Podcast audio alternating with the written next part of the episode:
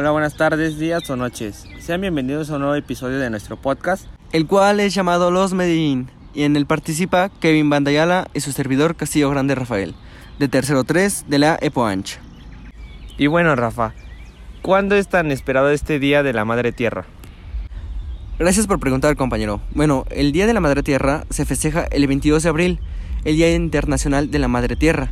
Es una efeméride oficial proclamada por las Naciones Unidas en 2009 y este se celebra el Día Internacional de la Madre Tierra desde el año de 1970 con el objetivo de concienciar a la humanidad sobre los problemas generados por la superpoblación, la contaminación, la conservación de la biodiversidad y otras preocupaciones ambientales. Aunque el origen del Día de la Tierra, realmente el primer antecedente del Día de la Tierra se retrotrae a 1968, cuando el Servicio de Salud Pública de los Estados Unidos organizó el Simposio de Ecología Humana para que estudiantes de diversos lugares escucharan a científicos hablar sobre los efectos del deterioro ambiental en la salud humana.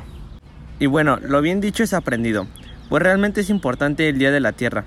Claro que sí lo es, pues es donde se le da la importancia a la Madre Tierra. En 1972 se celebró la primera conferencia internacional sobre el medio ambiente, la Cumbre de la Tierra de Estocolmo, cuyo objetivo fue sensibilizar a los líderes mundiales sobre la magnitud de los problemas ambientales.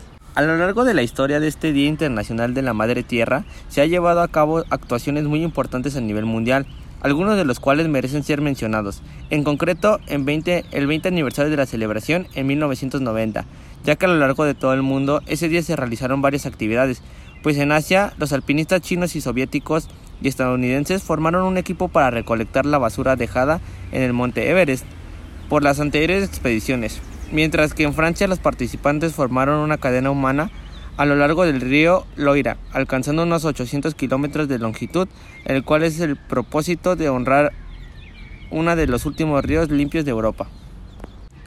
Bueno, pues tomando esto en cuenta, que tiene una gran importancia en el mundo, Kevin, te pregunto, ¿cómo ves esos últimos problemas que se han generado por la contaminación a lo largo de estos últimos años, aún más que todos los pasados?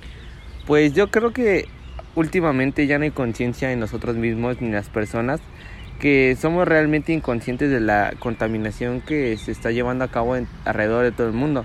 Simplemente estas fechas las vemos como fechas importantes sin saber realmente el significado o cómo podemos ayudar a esto.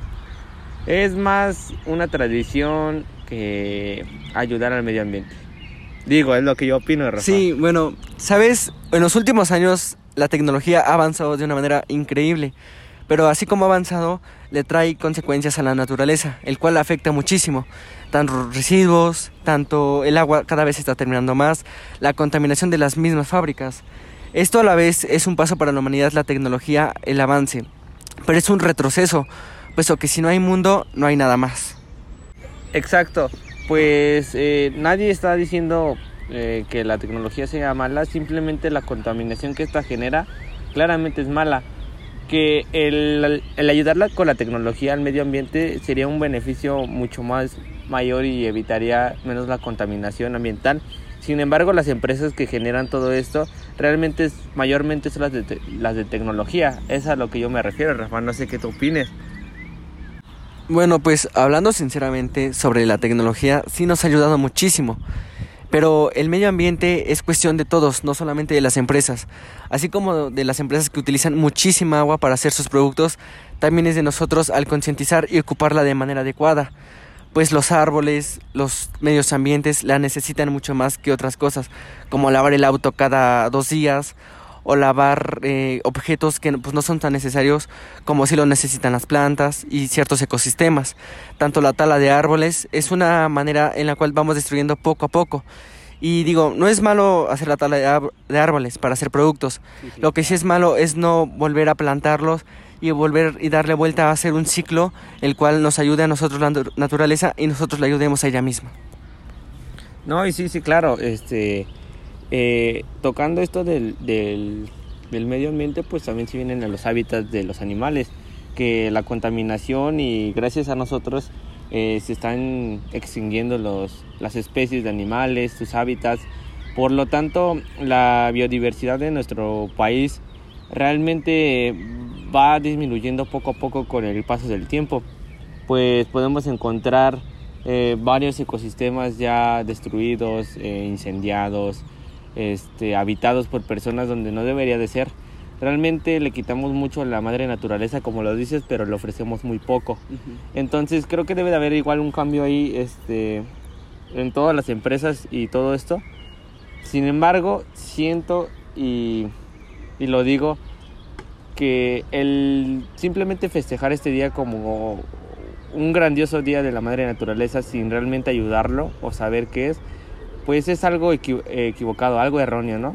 Bueno, ¿tú qué crees, Rafa? Pues sí, cabe recalcar sobre todo lo que opinaste, Kevin.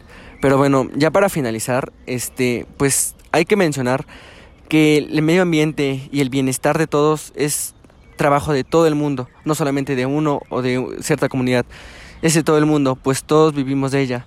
Eh, ahora sí que los árboles nos dan la respiración, es algo muy vital para los humanos. El agua es igual muy vital, poco a poco se va acabando.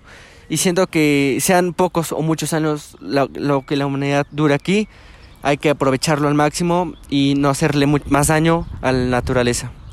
No, y por supuesto, ¿no? Este, yo creo que simplemente hay que tener un poco más de conciencia en qué realmente se festeja ese día, eh, cómo ayudar a la madre naturaleza, el ponernos como restricciones a nosotros mismos de reciclar, de evitar la contaminación.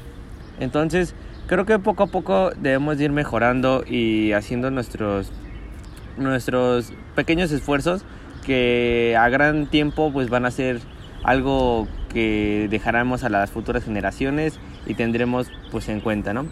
Pues con esto agradecemos tu, tu participación, Rafa. Muchas gracias. Estos fueron los Medellín y nos vemos en el siguiente episodio.